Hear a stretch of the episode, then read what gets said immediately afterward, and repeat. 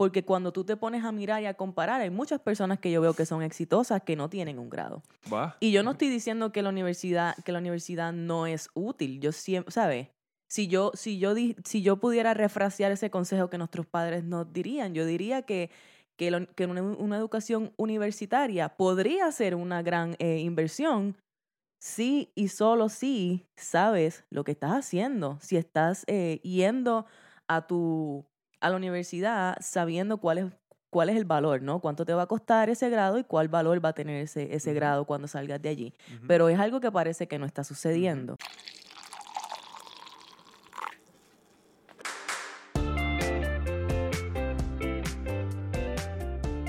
Saludos y bienvenidos a Café on a Budget, tu expreso hacia la libertad financiera. Te habla tu host, Manuel Vidal, y me acompaña mi co-host, su Hailey Matos, que se está quejando del sonido por Uy. los audífonos. ¿Por qué me grita? No te estoy gritando, estoy hablando por el micrófono. Allá vamos a empezar. buenos días, buenos días, buenas tardes, buenas noches a todo el mundo que nos escucha en este episodio número 21 Ya. de Café on a Budget. Ya somos muchos. Somos muchos, muchos ya somos es. muchos. Ya hay, ya hay una cantidad considerable de gente que, no, que está dispuesto a, se- a sentarse a escucharnos. Sí, pues vamos a seguir hablándoles. Aquí nos tendrán toda la semana, si Dios quiere. ¿Qué está pasando, don Manuel? ¿Cómo tú estás? Todo, todo tranquilo, enfrentando el COVID. Seguimos luchando. Seguimos luchando, La seguimos no- luchando encejados en la casa. La cosa no muestra muchas promesas. Nos seguimos empeorando. Sí, está, esto está, va a estar bien interesante cómo se pone la cosa el resto de Eh, este año, pero Sí, aquí donde nosotros estamos, aparente y alegadamente los casos están eh, bajando o empezando a subir de nuevo. está, Pero- estables pero- hasta ahora. Pero más estables o menos ahora. estable. Todavía no han vuelto a, a cerrar nada, así que tenemos un poquito de, de libertad de hacer dos o tres cositas por ahí. Exacto. Y, y hasta qué punto cerrar va a ser algo, algo eh, eh, una solución real al problema. Es, es cuestionable. Yo estaba, yo vi, eh, de hecho, en mi trabajo en FDA me llegó un email que decía que las, las pruebas de, de las vacunas y todos estos tratamientos se están, ya se están produciendo vacunas sin, sin saber si la vacuna va a funcionar o no. No, no, va a estar la vacuna choreta que no funciona. bueno, pero ya están produciendo para, para tan pronto encuentren una que funcione o que tenga Sí. promesa, ya por lo menos tener la producción eh, corriendo para poder distribuir, pero vamos a ver cómo en Sí, realidad y- sucede. Y lo que va a estar pasando es que van a, van a sacar una vacuna y, y el gobierno va a obligar a todas las, la- la- las farmacéuticas grandes a, a- empezar a producir la misma vacuna. Veremos a ver. Yo de verdad de eso no sé mucho, pero esos son no, los la- rumores que he Va a escuchado. ser la única manera de que tú puedas vacunar 350 millones de personas. Ya, ya, ya. Veremos a ver, veremos a ver. Estamos, va a estar interesante, pero todavía faltan algunos meses para eso, por lo menos. Así que seguimos en la lucha aquí. Bueno, Eh, seguro. ¿Y qué más hicimos? Estuvimos hoy en un food drive, en el segundo food drive que hicimos con, con la comunidad Germantown Help aquí en Maryland. Ujú. So, tremenda experiencia de nuevo. Hay unas organizaciones que se dedican a hacer food drives casi todas las semanas o cada dos semanas en diferentes... Hoy mismo habían food drives en diferentes áreas de Maryland. eh, y lo mismo está sucediendo a través de diferentes estados, ¿no? Eh, hay algunas eh, corporaciones que se están, como quien dice, asociando con el gobierno y tratando de poner... Sí, porque son estas estas cajas, este programa de USDA, donde están poniendo todos estos alimentos juntos en una caja, entonces pues se los dan a estas organizaciones para entonces las organizaciones se den a la tarea de, de, de repartirlo. Exacto. So, ¿Por qué? Porque el gobierno no es, no, no puede estar en todos sitios. Definitivamente, y pues gracias a Dios que existen personas que están dispuestas a donar de su tiempo y organizar y a tener el liderazgo de, de mover toda esta masa de, de comida a cantidades de gente bastante increíbles. Hoy estuvimos viendo como unos 200, 300 familias, más o menos, así Sí. que, Y la otra vez fueron súper. 600. yes. eh, es ridículo. Súper, súper, súper cansón, pero espectacular. Y pues nada, aquí estamos ready para darle a- al episodio número 21, que vamos a estar hablando de algo bastante interesante. Vamos a darle al 21, que tenemos Yes. mucho que decir. ¿De qué vamos a hablar en el episodio de hoy? Ok, hoy vamos a estar hablando, hoy vamos a estar hablando de esos consejos financieros que nosotros recibimos eh, de nuestros padres, eh, de nuestros maestros, nuestros mentores, lo- nuestros, nuestros este, modelos, Ajá, ajá. eh, cuando estábamos creciendo, que no son relevantes a la realidad que, nos, que los millennials tienen hoy día, en el 2020. Precisamente en el 2020, exacto, exacto, exacto. Eh, vamos a estar, para aquellos que no nos han sintonizado antes, pues no se vayan para ninguna parte. Eh, les invitamos a que se queden aquí, vamos a estar hablando de algunos de esos eh, consejos que nos han dado nuestros padres. Eh, ¿Cuál es la diferencia ¿no? entre la situación de ellos, la situación en la que estamos nosotros hoy? ¿Por qué esas situaciones son diferentes y por qué entonces eso, eso requiere que nosotros tomemos estas cosas de, de una perspectiva diferente? Y antes de ir a eso, ¿Dónde nos ven? ¿Dónde nos escuchan? Bueno, pues obviamente si nos estás viendo, nos estás viendo a través de YouTube, ¿no? Así que de una vez ve y dale like a nuestro video y suscríbete al canal para que estés al tanto de cada video que lanzamos allá afuera. Y si no nos quieres ver la cara. Si no nos quieres ver la cara, eh, lo cual pues no te, no te, no te culparía por eso. no, no, no, mentira. Si no nos quieres ver la cara, te puedes ir a Apple Podcast Teacher, Spotify o cualquier otra plataforma de podcast para que entonces nos escuchen mientras vas camino a tu trabajo, mientras estás haciendo tus tareas en la casa o lo que sea, mientras estás haciendo workout. Lo que sea, lo que sea. Así yo, que, yo escucho estas cosas mientras estoy haciendo ejercicio. Claro, claro. ¿Por qué no? no? no? me escucho yo. No, por favor. Sí, está bastante raro. bueno, pues así, ya saben dónde nos encuentran, así que pues nos siguen dando follow, compartan el video, compartan el podcast con cualquier persona que ustedes piensen que le va a sacar el eh, provecho. Bueno, pues vamos a ir a donde estos consejos financieros que nos dieron mientras estábamos creciendo y no son relevantes a nuestra realidad vamos a de hoy. Vamos a darle. el primero, cuando te dicen que debes comprar una casa. So, tienes que comprar una casa, no debes rentar no hazte de tu casa. Eh, tu casa es tu, tu mayor inversión o tu mejor inversión para la vida. La inversión de la vida. La inversión de la vida. Y obviamente tenemos que empezar con tu casa. Porque eso es algo que, que, para nosotros es bien cercano ¿no? a, nuestro, a nuestros intereses y también hemos hablado acerca de esto anteriormente, ¿no? Hemos dicho tu casa no es una inversión y hemos hablado acerca de eso y si no lo has visto, te invitamos a que vayas al episodio número 16 para que entonces escuches por qué nosotros pensamos que tu casa no es una inversión. Pero entonces, ¿por qué entonces no hablamos un poco acerca de este, este consejo que debes comprar una casa? ¿Cuál, qué, ¿Cuál es la situación ahí? ¿Por qué para ellos esto hacía sentido? Para ellos, nuestros padres, nuestros mentores, los boomers, lo que sea. Eh, ¿Y por qué para nosotros quizás eso ya no es relevante? Bueno, yo creo que lo que está pasando es que habría que ver cuál era la situación eh, que, que, nuestros padres o la generación anterior tuvo en cuanto a las casas. Cómo, cómo ellos veían una casa. Eh, y, y, hay que empezar desde, que, desde el punto de vista de que la casa se vio como, una, como el sueño americano. eso, eso estaba en los banners, en los 50, en, los, al, final de los 40, de los 50, eso era el sueño americano. Definitivo. que tú tuvieras un carro y una casa. Inclusive era, era algo que era bastante, ¿cómo se dice? Attainable, se podía obtener, ¿no? Con un, con un sueldo normal. Con un sueldo de, de, de, cuello azul. De, cualquier trabajo de una fábrica, tú podías tener tu, tu casa. Y esa era la realidad de ellos. Eh, eh, ellos, podían, ellos podían ahorrar y, y hacer un, un, down payment, un depósito de 10-20%. Bueno, en aquel, en aquel momento. en aquel entonces. Exacto. Y en aquel momento habían, hubo un momento en que no te permitían hacer depósitos de menos de 20%. Exacto. Eso era, ese era el, eh, tenías que tener por lo menos 20%. Ahora tienes otra, dada que, que, que conseguir propiedades, ¿no? Comprar casa es, es tan, caro, costoso estos días, pues es un poco más difícil lograr conseguir 20% del depósito, ¿no? Bueno, antes, antes tú podías, eh, hace los 60, tú podías comprar una casa por, con el salario de un año de, de cualquier trabajo, básicamente. Son casas a 10 mil dólares en los suburbios, cuando los suburbios se estaban desarrollando, sí. Eh, tú, podías, tú podías hacer eso. Definitivo, es verdad. Eh, en la situación en Puerto Rico, en los 50 y los 60, las casas eran por un dólar. Algunas, las parcelas, las parcelas y esas cosas. Bueno, las casas donde creció nuestra familia, donde nosotros crecimos, fueron casas de, de, parcelas, de ayuda mutua, que se, que se repartieron, muchas de ellas parcelas que se repartieron por un dólar, ¿no? Y hubo gente que, que, tuvo oportunidad de ser dueños de su casa por un dólar. Y otra cosa también, ellos no tenían, eh, ellos, eh, ellos no tenían otra opción, tenían que pagar esto en cash. Nuestro, bueno, no necesariamente nuestros padres, yo diría, pero nuestros abuelos definitivamente sí. Ellos tenían que tener el dinero en cash para poder comprar una propiedad. Ahora pues nosotros no necesitamos hacer eso, pero a la misma vez, como ya dijimos, es mucho más costoso comprar una casa hoy día. Eh, so, si tú dices que para, las para nuestros padres comprar una casa, el, el valor de una casa correspondía a un año de su salario, ahora yo creo que ese número para nosotros es más cerca de cuánto, de, De 10. de 10. Sí, sí, seguro. So, mucho más difícil, ¿no? Conseguir el mismo tipo de inversión. Y muchas veces nosotros somos responsables de eso, eh, eh, porque estamos comprando demasiada casa, cuando, cuando, cuando no deberíamos comprar tanta casa. Sí, sí, sí, Eh, definitivamente. tanta casa me, me refiero al, al, al, al precio que estamos pagando por las casas.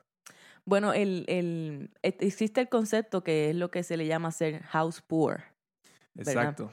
Que eso implica que pues te metiste en mucha casa para tu sueldo y entonces ahora no tienes la flexibilidad de quizás pagar tus deudas o ahorrar o invertir porque todo tu dinero está atado a pagar tu, tu hipoteca. Exacto. Exacto. So, eso es una de las cosas que tenemos que evitar a toda costa, ¿no? Tratar de conseguir una propiedad que esté más acorde al salario que tenemos. Exacto. Entonces tú pones toda esta situación de nuestros padres, nuestros abuelos, y la contrastas, la contrastas con la situación que nosotros tenemos hoy. Como ya, como ya dijimos, las casas ahora, eh, eh, un down payment de 10% ya es casi súper, súper raro. Yo nunca he visto eso. Yeah. Al día de hoy yo Exacto. nunca lo he visto. Exacto. sí, sí, Exacto. Y eso era, bien, eso era lo común.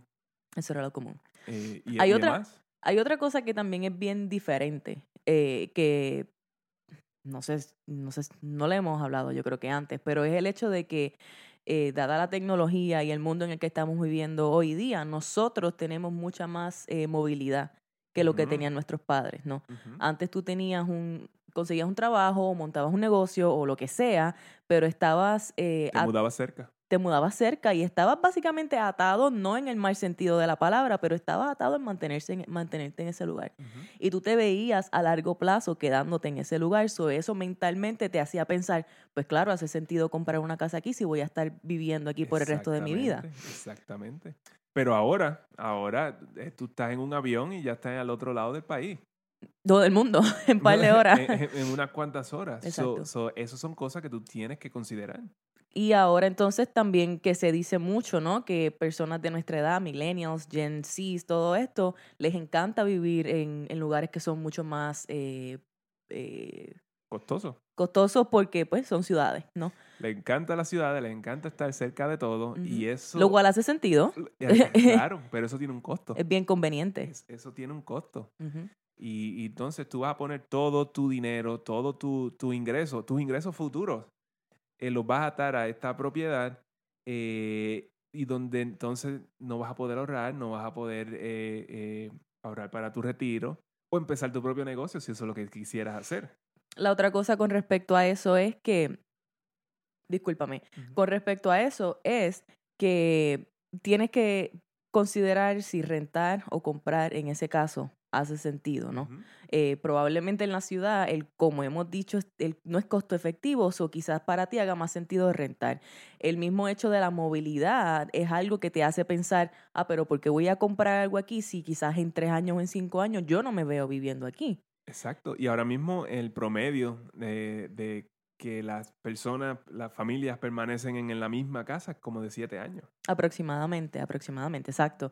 Entonces, pues, eh, ¿qué cosas entonces uno debe considerar? ¿no? Nosotros, millennials, Gen Z, todos nosotros que estamos lidiando con ahora eh, eh, comprar propiedades, ¿no? Ser dueños de nuestras casas, hay algunos de, de nuestra generación que están pensando en mudarse fuera de las ciudades ahora y comenzar entonces a, a invertir, a comprar propiedades o a comprar su propia casa, porque entonces es menos costoso porque tiene más espacio, porque, ¿sabes? Hay, otro, hay otras prioridades, hay otras cosas. Sí, sí, pero ahora en vez de, tú puedes, tú puedes rentar mientras inviertes en otras cosas. Hay mucha gente que hace eso. Hay, hay montones, montones de, de- de grupos de activos. Por ahí tú no necesitas una casa para, para, para invertir. También tú puedes tener, tú puedes tener, eh, tú puedes rentar tu casa y puedes comprar una casa que la está, se la está rentando a alguien más. Sí, Entonces, técnicamente, tienes una casa. Lo que pasa es que no la estás viviendo. Claro, claro. Alguien más está pagando por esa casa. Pero es porque quizás en la localización donde tú estás no hace sentido que tú estés comprando. Y hace más sentido que rentes, pero quizás tienes otra propiedad, ¿verdad? Que, es, que te está generando ingresos Bueno, en si algún otro vives- sitio. Si tú vives en New York, por ejemplo, y haces suficiente dinero para, para pagar una renta en New York, que estaba viendo ahorita, son como en promedio 3.000 600 por ahí. 3.600 Ujú. dólares por un apartamento de un cuarto. Increíble. So, si Increíble. tú haces esa clase de dinero, entonces pues no hace sentido comprar en New York, porque en New York obviamente cualquier apartamento de un cuarto te va a costar sobre un millón Claro. o sobre dos millones. Alternativas que pueden haber, y no sé si estas alternativas funcionen en New York, pero podrían eh, funcionar en quizás otras ciudades. Eh, si, si para ti es bien importante dejar de rentar porque piensas que estás echando tu dinero al lado pues, y, y lo que quieres es comprar, pero quieres seguir viviendo en la ciudad, pues entonces va a haber un trade-off, como Manuel siempre dice, ¿no? So, ¿qué cosas tú puedes trade off por el hecho de, de comprar en la ciudad? Pues quizás vas a necesitar tener roommates. Y quizás entonces puedes, puedes tener esos roommates que te estén pagando entonces renta a ti y tú eres entonces el landlord de ellos, es tu propiedad. Y eso, esa, esa, Ese arreglo.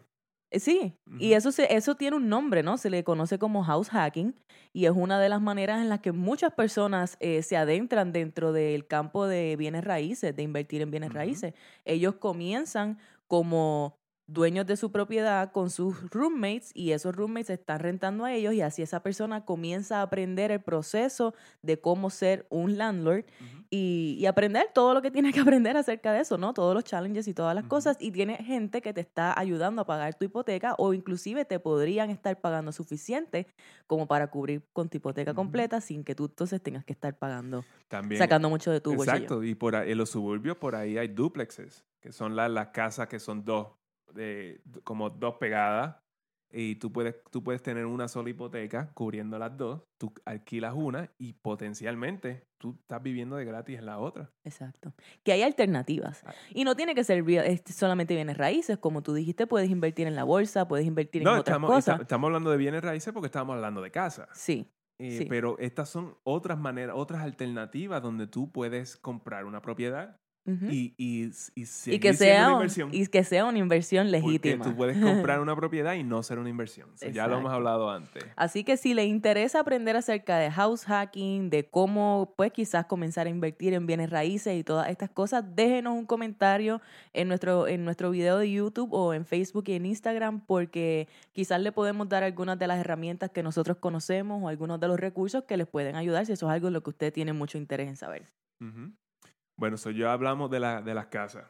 So, saben, saben que entonces tu casa no es una inversión y que, y que no tienes que tener una casa. No tienes No que tienes tener que una tenerla. casa y hay muchas alternativas para tú tener, para tú financiar esta casa. So, y, como quieras, seguir teniendo una casa. Pero so, el punto es que la- puedes tener la casa. Eh, ok, número dos. Eh, vamos a hablar sobre la educación universitaria. Y yo sé que este es tu, te- este es tu tema favorito en Este, estos este, días. este- este es bueno, este es bueno. Eh, la educación universitaria es la mejor inversión que puedes hacer. Ok. ¿Qué tienes que decir acerca de esto? ¿por dónde, por dónde empezar? ¿Por dónde empezar? So, vamos a empezar también con la situación, cuál era la situación que nuestros padres tenían con, con- en cuanto a la educación ok, so, ¿cuál era la situación de nuestros padres? Eh, el lo número uno, el costo de la matrícula. De, de cuando ellos podían ir, a la- cuando ellos tenían 20 años, era, era mucho más bajo. Pero cuando digo mucho más bajo, es mucho más bajo. Juan más bajo, Manuel. ¿Tienes números para nosotros? Seguro. ¿Tienes algo? Ok. El costo promedio de matrícula ha subido de los últimos 50 años, de los 60 para acá, Ajá. 69, ha subido 3000%. Yo un creo por que- ciento al lado de un 3000. Eh, eh, para mí es como que yo, yo ni sé cómo se escribe ese número. Pero no, no, es, es- es ridículo, es ridículo y es una de las cosas que a mí más me, me molesta, ¿no? El costo de la matrícula en estos días y yo creo que muchas personas pueden estar, van a estar de acuerdo con nosotros con el hecho de que la matrícula universitaria está en, en los niveles más absurdos, sobre todo considerando el valor que están teniendo estos grados en el mercado hoy día. Y exacto, y ya mismo te voy a decir cuál es la razón por la cual es tan, tan, eh, eh, esto, esto, esto, este costo es tan alto. ¿Ok? Pero, eh, um, por ejemplo, un, un grado de cuatro años, un bachillerato, eh, era como 10 mil dólares. Eh, eso ajustado con inflación, eso es lo que te costaría hoy. Un grado de cuatro años en 1970. En el 70 eh, eh, costaría el, el equivalente a lo que hoy son 10 mil dólares. Ok. Exacto. Y esto es para eso escuela Y privada. eso es escuela privada, exacto. Ahora mismo compara eso con una escuela, el promedio de escuela privada ahora son 35 mil dólares. Yes. Son de 10 mil a 35 mil. Eh, tres, más de tres veces, más de tres veces. Este, y eso es ajustado a inflación, lo cual Todo hace sentido. De- exacto, exacto. Son 32 mil dólares hoy. Y entonces, pues, eh, eso entonces nos dice por qué sentimos, estamos en esta cabeza, en este pensamiento de que necesitamos estos préstamos estudiantiles para poder cubrir con estos gastos, porque es que los gastos están bien altos eh, en comparación ¿no? con lo que costaba un, un grado universitario antes. Eh, y aquí entonces hay muchas cosas que, aquí hay muchos problemitas, ¿no? Añadidos a todo esto que tenemos que considerar. Sí, aquí, mira, ahora, so, esa es la situación de ellos. Ok. Ellos, ellos pudieron ir porque ellos podían. eh, eh, ok, ellos no tenían la situación de los préstamos estudiantiles que tenemos hoy. ¿Y a qué te refieres con eso? eh, nosotros necesitamos, o aparente y alegadamente, necesitamos préstamos estudiantiles para ir a la, a la- a la universidad. Ellos no tuvieron ese problema. So, no cayeron en el problema de deudas de préstamos estudiantiles. Exactamente. Y millones de personas fueron a la universidad en ese momento. Eh, y todos se graduaron sin, sin préstamos estudiantiles. Ahora los préstamos estudiantiles son uno de los problemas más grandes que estamos teniendo económicos, ¿no? Porque todos, eh, todas las personas de nuestra, no todas las personas, pero muchas de las personas de nuestra edad y más jóvenes que están saliendo de la universidad, están saliendo de la universidad con unas cantidades eh, absurdas de préstamos estudiantiles, ¿no? Creo que el promedio son 35 mil dólares. Lo cual hace todo el sentido del mundo. Es- Exacto, porque, porque... porque si estamos hablando de que el promedio de, de una escuela privada ahora mismo es 35 mil dólares, un grado de cuatro años, pues hace sentido que, que, que la deuda promedio es de 35 mil dólares.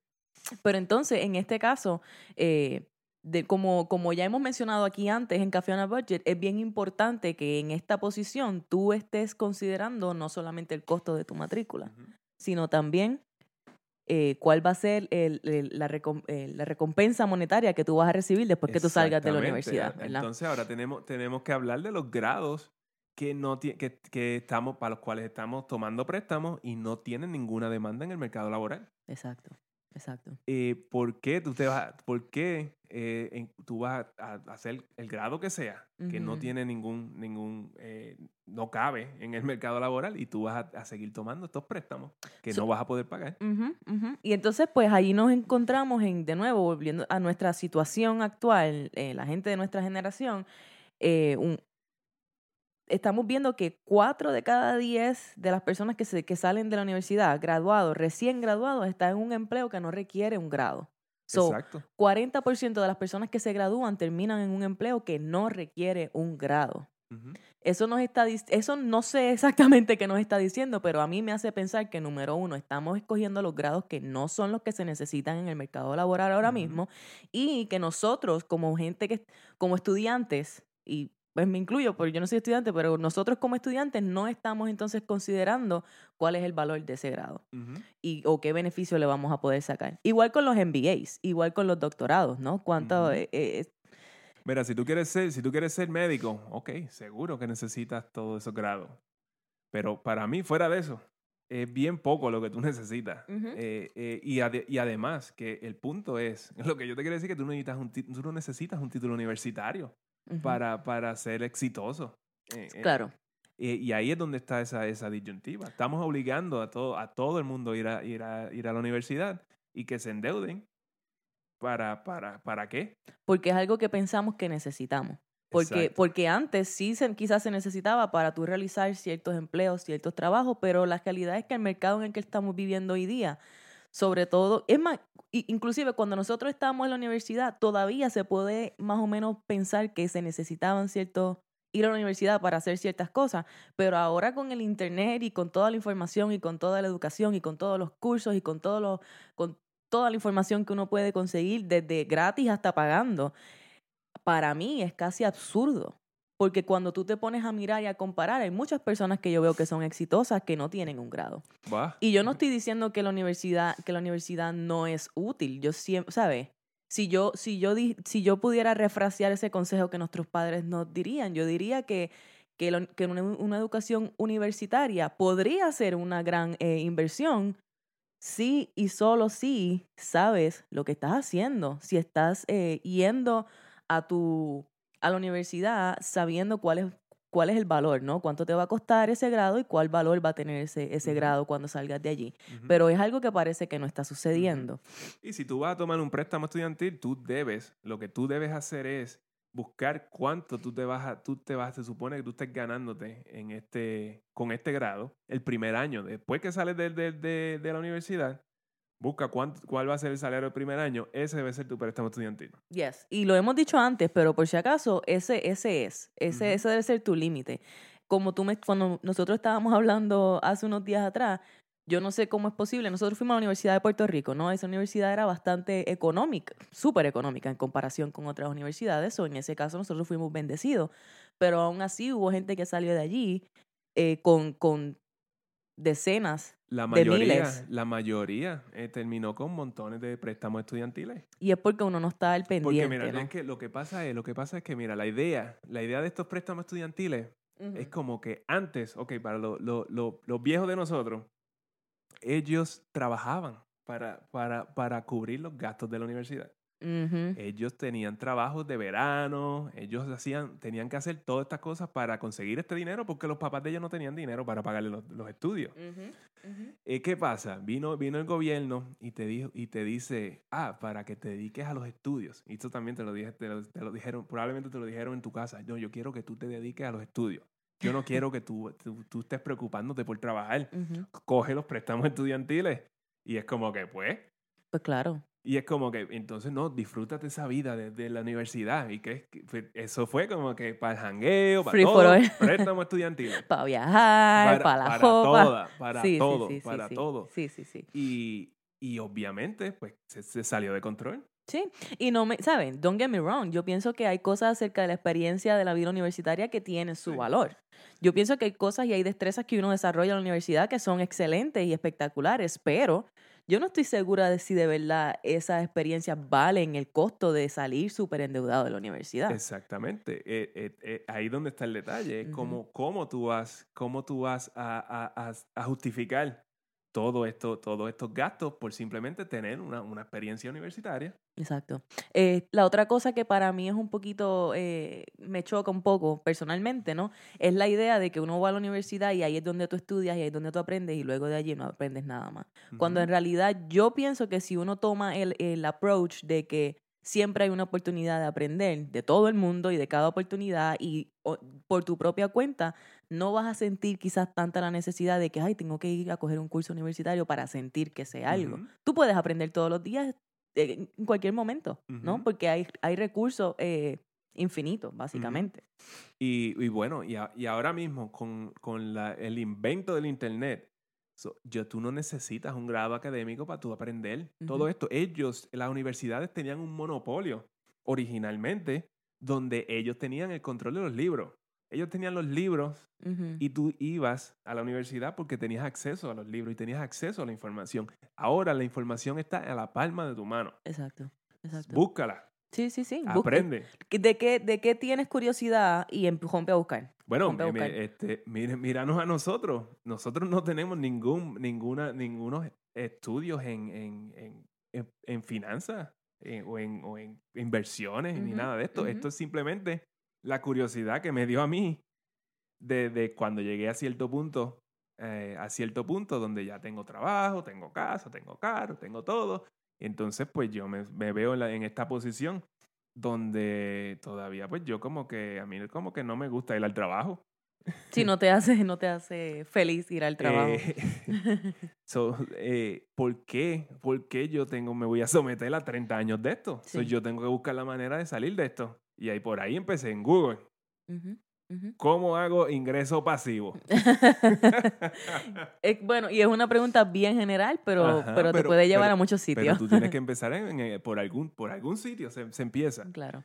Ahora, si tú, de nuevo, eh, si, si lo que tú quieres es ir a la universidad porque hay algo, hay, hay, eh, tú quieres ser doctor o tú quieres, lo que tú quieres hacer con tu vida requiere que vayas a la universidad y que tengas un grado, pues asegúrate entonces, como él dijo, trabaja, eh, busca alternativas, ¿no? Hay estudio y trabajo, puedes hacer part-time, eh, puedes hacer este, puedes, eh, nosotros conocíamos gente que se metieron atletas, simple y sencillamente porque a los atletas de la universidad le pagaban la matrícula. A nosotros la banda nos pagaba la matrícula, que eso fue otro beneficio, ¿no? Exacto. Y, es- y eso era un trabajo. Lo que pasa es que eso era lo que estábamos discutiendo hace un rato. Eh, que nosotros no lo veíamos como un trabajo, pero era un trabajo. Era un trabajo. un trabajo bien difícil. No era tan difícil. No, pero era un buen ¿No qué? trabajo, era un buen trabajo. Que no es difícil. Bueno, no sé.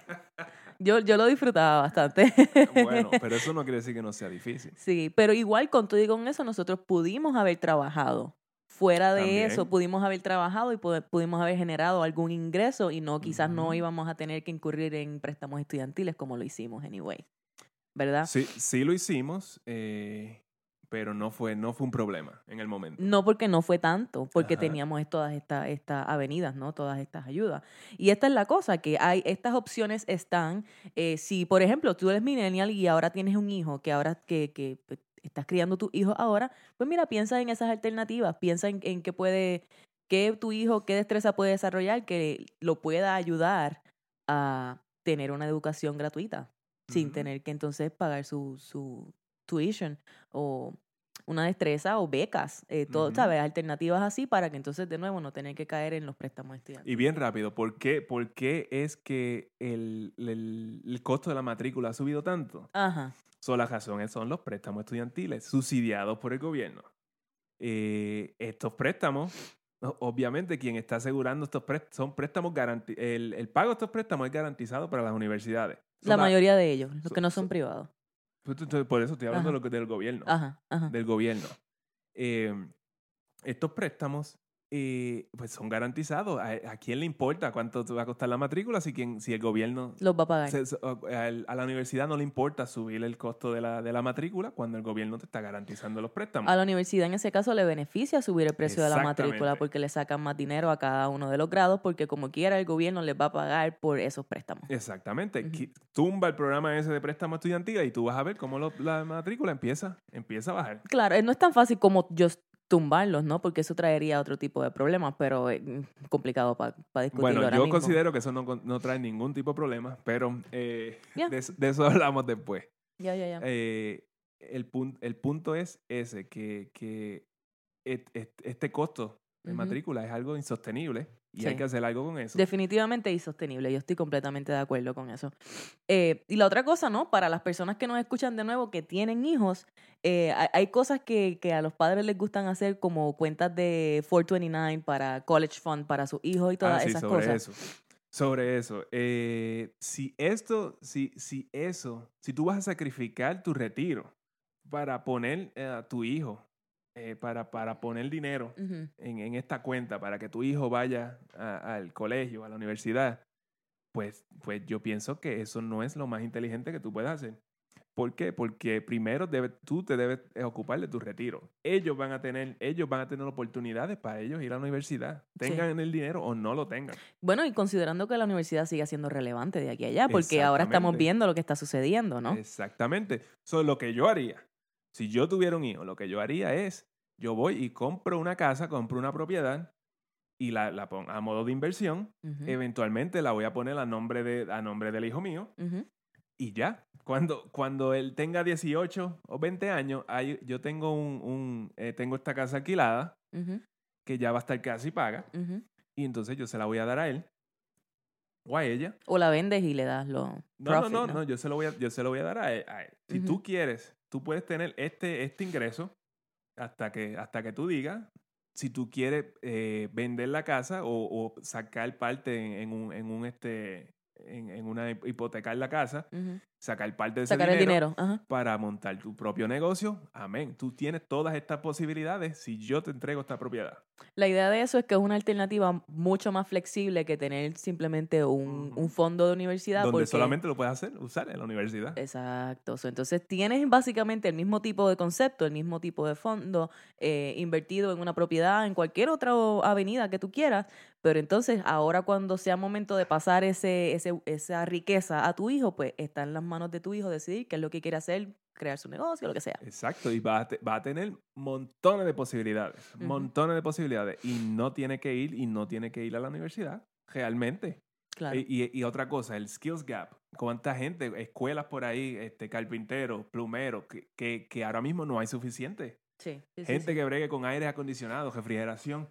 Todo esta, esta, ahí hay gente que hace muchísimo dinero, muchísimo dinero, simplemente porque ya no hay tanta gente que hace estas cosas. Es tan complicado conseguir un contratista, un plomero, un electricista. Alguien un- competente. que Oh sea competente es bien difícil. So, entonces, eh, y tampoco estamos eh, dándole ánimos a las personas para que vayan y estudien ese tipo de campos o ese tipo de industrias, cuando en realidad son oportunidades que les permite a ellos crear un, un skill, una destreza y pueden sacarle mucho dinero, si sobre todo si es algo que, que disfrutan y quieren hacer un negocio con ellos. Exacto. Que siempre la opción está, siempre está esa opción. Bueno, pues yo creo que abundaremos más en este tema porque este tema en verdad es súper largo Sí. y yo puedo hablar por muchas horas de esto. ok, vamos a seguir porque nadie nos va a escuchar por muchas horas Es- ahora mismo. Exacto, exacto. So, vamos a- el número tres, ya tenemos el primero, el, el primero la casa, el segundo lo- la, la universidad y el tercero. Ajá. Y cuando te dicen, ah, pues ahorra y vas a poder retirarte, Solamente con ahorrar. solamente ahorrando. Ok, so, ¿qué está pasando con ese consejo? ¿Qué hay diferente entre lo que era la vida de nuestros padres y lo que es la vida de nosotros? ¿Y por qué ese consejo quizás Pues ya no sea relevante? Exacto, pues vamos a examinar cuál era la situación de ellos en cuando ellos eran jóvenes. Ok, Eh, ellos, ellos recibían intereses altos en sus cuentas de ahorro. Tú podías comprar un certificado de depósito, que todavía están disponibles por ahí, y te pagaba 10% anual. ¿cuánto paga ahora? Ay, bendito. la verdad es que no sé, te pregunté sinceramente Ah, porque no sé. ver, 1%. Wow. Ese, y ese es el mejor que tú vas a conseguir por ahí. Sí, sí, sí, sí. Igual las cuentas de ahorro regulares antes solían tener mucho más Sí, interés, ¿no? Sí, Que y, ahora. a- y ahora es 0.01%. Eso es lo que tú tienes en una cuenta de, de- de- De ahorro. de ahorros. Por eso yo te digo que te muevas a un banco donde, donde que pague más, como a decir Ally, Eh, eh, que están pagando uno punto y pico. Eso es lo que le llaman high yield savings account. Sí, porque estos bancos son por internet solamente, no hay sucursales. Pero hay algunas sucursales que están eh, empezando a, a establecerlo. So, pueden buscar en internet High Yield Savings Account y, te vean qué opciones hay para que entonces ustedes escojan cuáles de esos savings account, eh, esas cuentas de ahorro les conviene más a ustedes. Exacto. So, ellos tenían, ellos tenían eh, todos estos eh, intereses súper altos en, en- en- cuando ellos guardaban el dinero en el banco. Plus tenían plan de retiro. Exactamente. Los planes de retiro. A ellos se le hicieron unas promesas sobre los planes de retiro, entre ellas el pl- plan de retiro. Que ya vemos también cómo va eso. Exactamente. So, ellos no veían, ellos no veían una, una necesidad de, de- de invertir. Plus, o- otra cosa es la tecnología. ¿Ok? So- so- so, las herramientas para tú invertir no eran, no, no era tan fácil como es ahora. no era tan accesible. No, era No, tan- no habían ajá. computadoras. Si tú tenías que tener un broker en el teléfono y, y ahí era donde tú podías invertir en la bolsa y ese tipo de cosas. Y si tú no estabas expuesto a ese ambiente, eso tú no Mm. tenías idea. Ok. Por eso, por eso se, se y, y, bueno, y habían otros issues de inflación y ese tipo de cosas. Por eso también los intereses estaban súper altos. Mm. Entonces, tiene esa situación con ellos versus la situación de nosotros, donde la, genera- la generación de nosotros ha crecido, de, eh, básicamente nació en, en intereses de 0%. Ujú. ¿Es cierto? Y hoy día están en 0%. Otra vez. Otra vez. Eh, y no tenemos nuestro retiro asegurado de la misma manera. No existen las pensiones. Y casi, casi, no yo, yo casi ni cuento con el seguro social tampoco. El seguro social está bendito. Sí. Si, si, no, si no van a hacer algo con, con eso, eso es algo que tú no vas a tener acceso casi.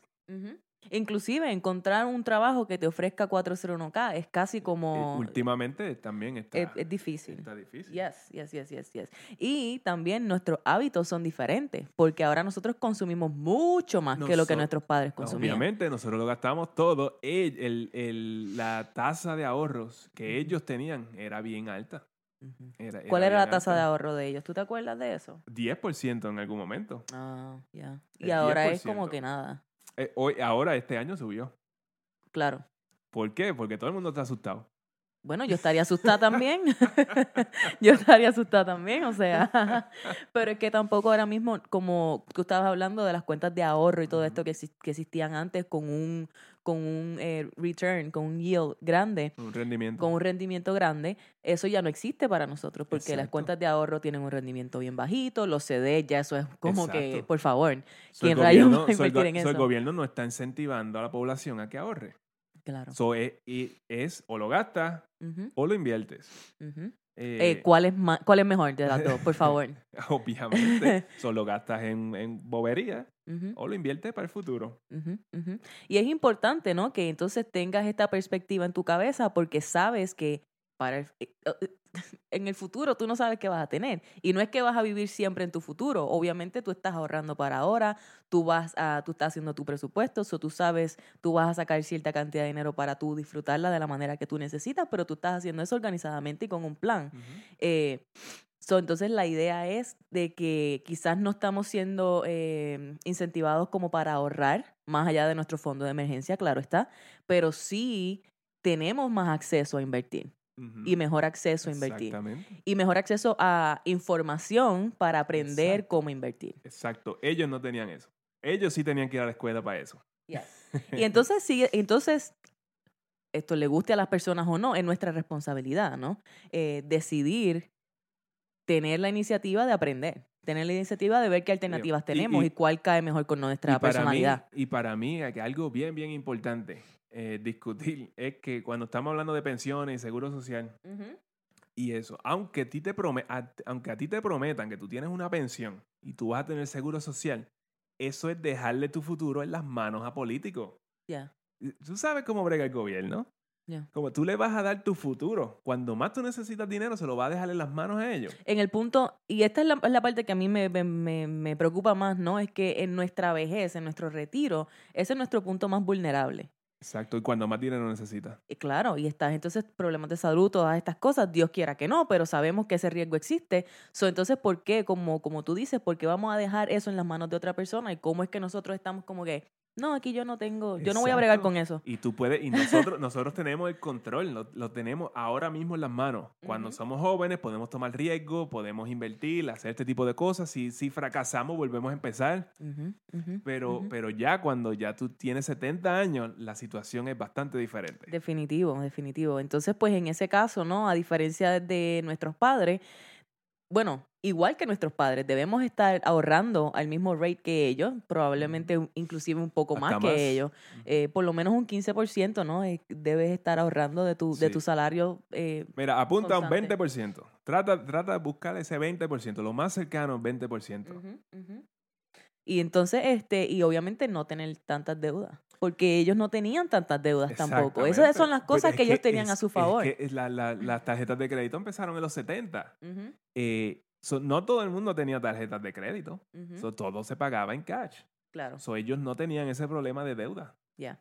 Y si pagas demasiada casa, como hemos eh, eh, hablado ya en, en uno de los puntos hoy, o si pagas demasiado en préstamos estudiantiles o en carros o todos estos tipos de deudas, ¿no? Se te va a hacer entonces bien difícil invertir. So, tú entiendes ahora cuál es la importancia de, de no tener deudas, porque todo esto básicamente se está interponiendo en el camino de tu futuro financiero, de tu retiro, básicamente porque es completamente nuestra responsabilidad de nadie más.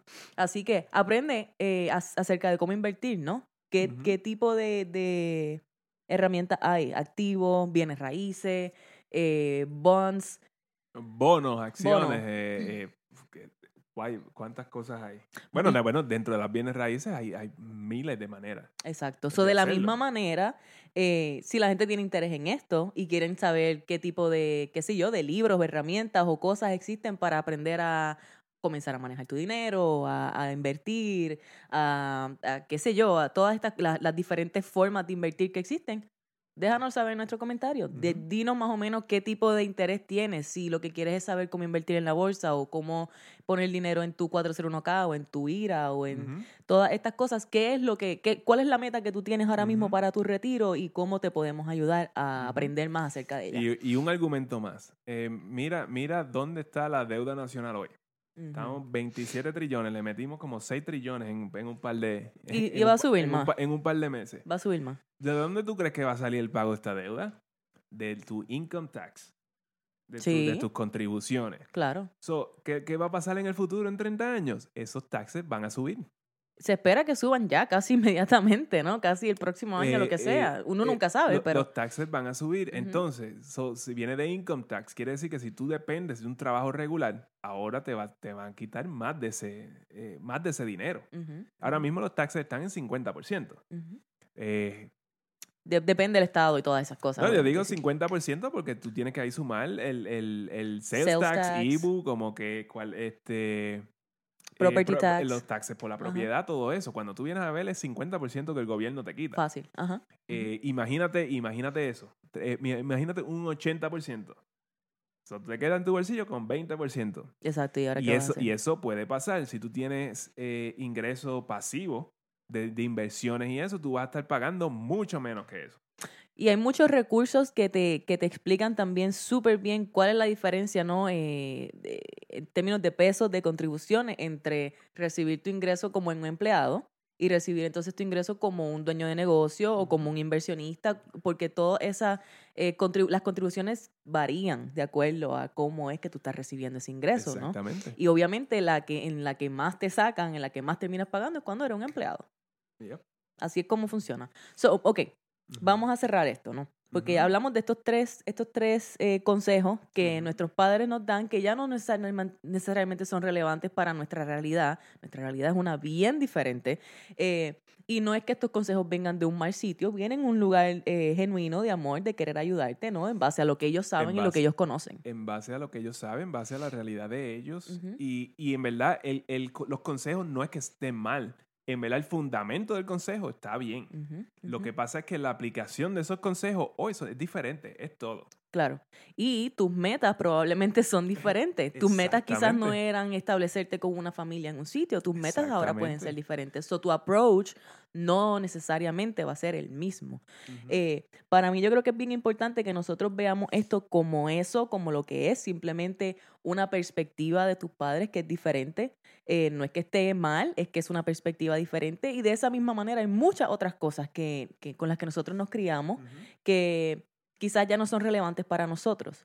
De la misma manera, hay muchas, muchos consejos que nuestros padres nos han dado que sí son relevantes, que sí siguen aplicando, ¿no? Exactamente. Este, así que estos, cuando se trata de finanzas, estas son cosas bien importantes que tú debes considerar para asegurarte de que tu futuro financiero está en, en las manos, en las mejores manos posibles y que te estás preparando de la mejor manera para las circunstancias con las que estamos viviendo hoy. Y además de que si ellos, si ellos te- se tomaron la molestia de darte estos consejos, es que a ellos les importa.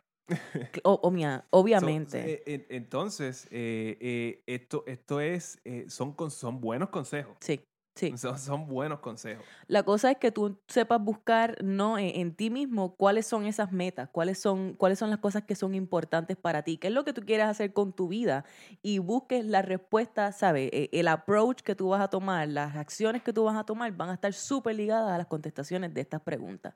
Y esto no tiene nada que ver con opiniones ajenas. Tú tienes que llegar a tus propias conclusiones. Por eso es importante que te eduques y por eso es importante que busques información y que estés dispuesto a tomar algunos riesgos y hacer algunos cambios que quizás tus padres o tus vecinos o quien sea no estén de acuerdo. Pero después que te hagan feliz a ti, no importa nada más. Porque a fin de cuentas lo que, lo que los padres de uno quieren es que uno sea feliz. Exactamente. Así que, Y si ellos te ven que tú estás tomando eh, la iniciativa, aunque es un poco diferente a lo que ellos pensaban, si ellos, ellos, ellos, ellos te ven feliz y este tipo es eh, feliz y, y ¿cómo se dice? Con, you know, teniendo éxito, porque esta- estas cosas te van a llevar al éxito.